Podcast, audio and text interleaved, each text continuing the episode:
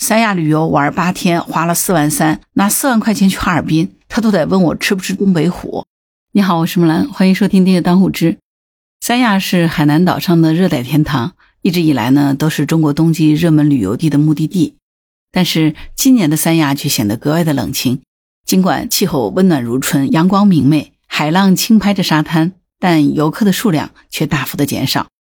而与此同时呢，在遥远的北方城市哈尔滨，这个以寒冷著称的城市，今年却迎来了游客的爆火。冰雕、雪景和热气腾腾的东北美食，吸引了无数游客前来体验。根据哈尔滨文旅局提供的数据，元旦假期三天，哈尔滨接待游客。三百零四点七九万人次，实现了旅游总收入五十九点一四亿，游客接待量和旅游总收入都达到了历史的峰值。三亚和哈尔滨看似是两个极端的情况，其实他们都是人为的必然。这半个多月哈，我的手机简直就是被哈尔滨给霸屏了。如果你打开手机去搜三亚，结果呢，搜到的都是三亚旅游避坑指南，怎么玩才不会被宰？刚从三亚回来的雪梨教训。而搜哈尔滨的话呢，就是哪里好玩，哪里好吃，各种各样的有趣的攻略。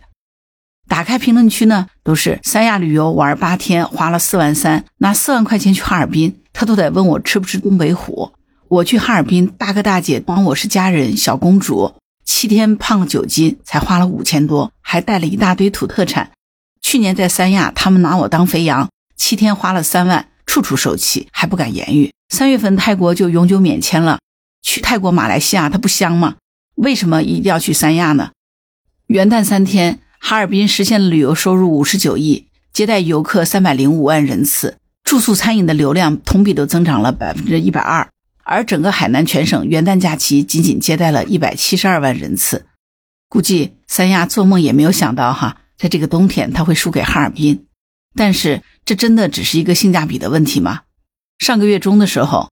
哈尔滨冰雪大世界开园第一天来了四万多游客，因为人太多，排队时间长，现场有些游客就大喊退票而上了热搜。当时呢，这个舆情吵得很凶啊，很多博主呢也为哈尔滨喊冤，因为冰雪大世界这么大的场子，你玩了那么多项目，只是因为免费的滑梯和摩天轮排队就全额退票，就这种游客真的是有点不地道。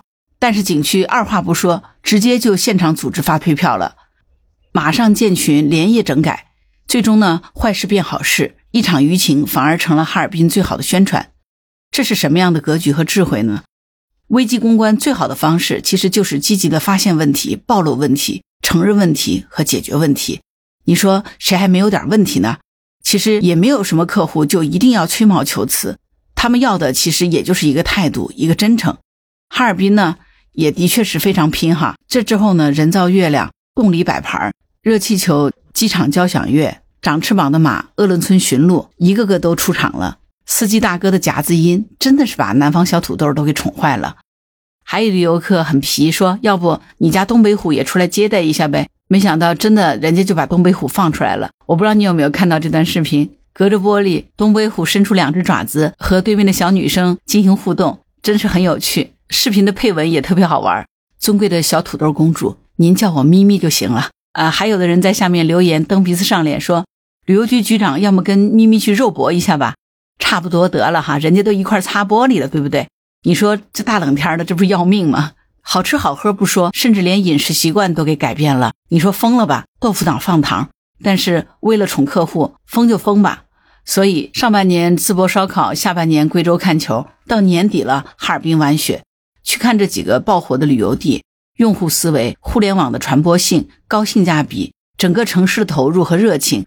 再加上一个扎实细致的管理、用心服务的政府，这个旅游怎么可能会不火爆呢？旅游玩的是什么？是我们没有见过的、没有玩过的、没有听过的、没有吃过的。除了这些之外，情绪价值要不要？情绪价值也非常重要。来家里做客，家里没钱打欠条赊两斤猪肉也招待你。哈尔滨当地居民半个月不去一次澡堂子，为了就是要让你少排队、不排队。将心比心，这真是掏心掏肺掏家底。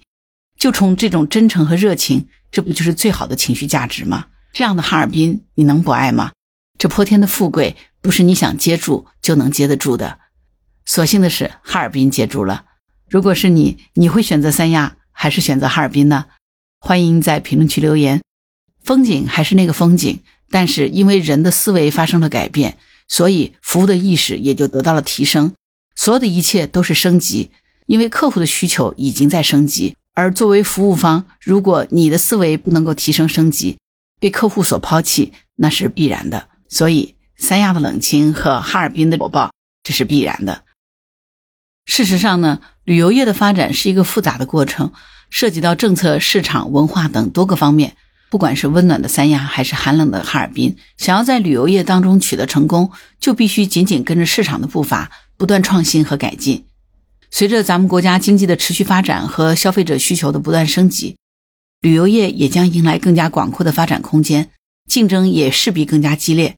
对于三亚这样的传统旅游城市来说，想要在激烈的竞争当中立于不败之地，就必须加快改革的步伐，提升旅游的品质和旅游项目，以吸引更多的游客。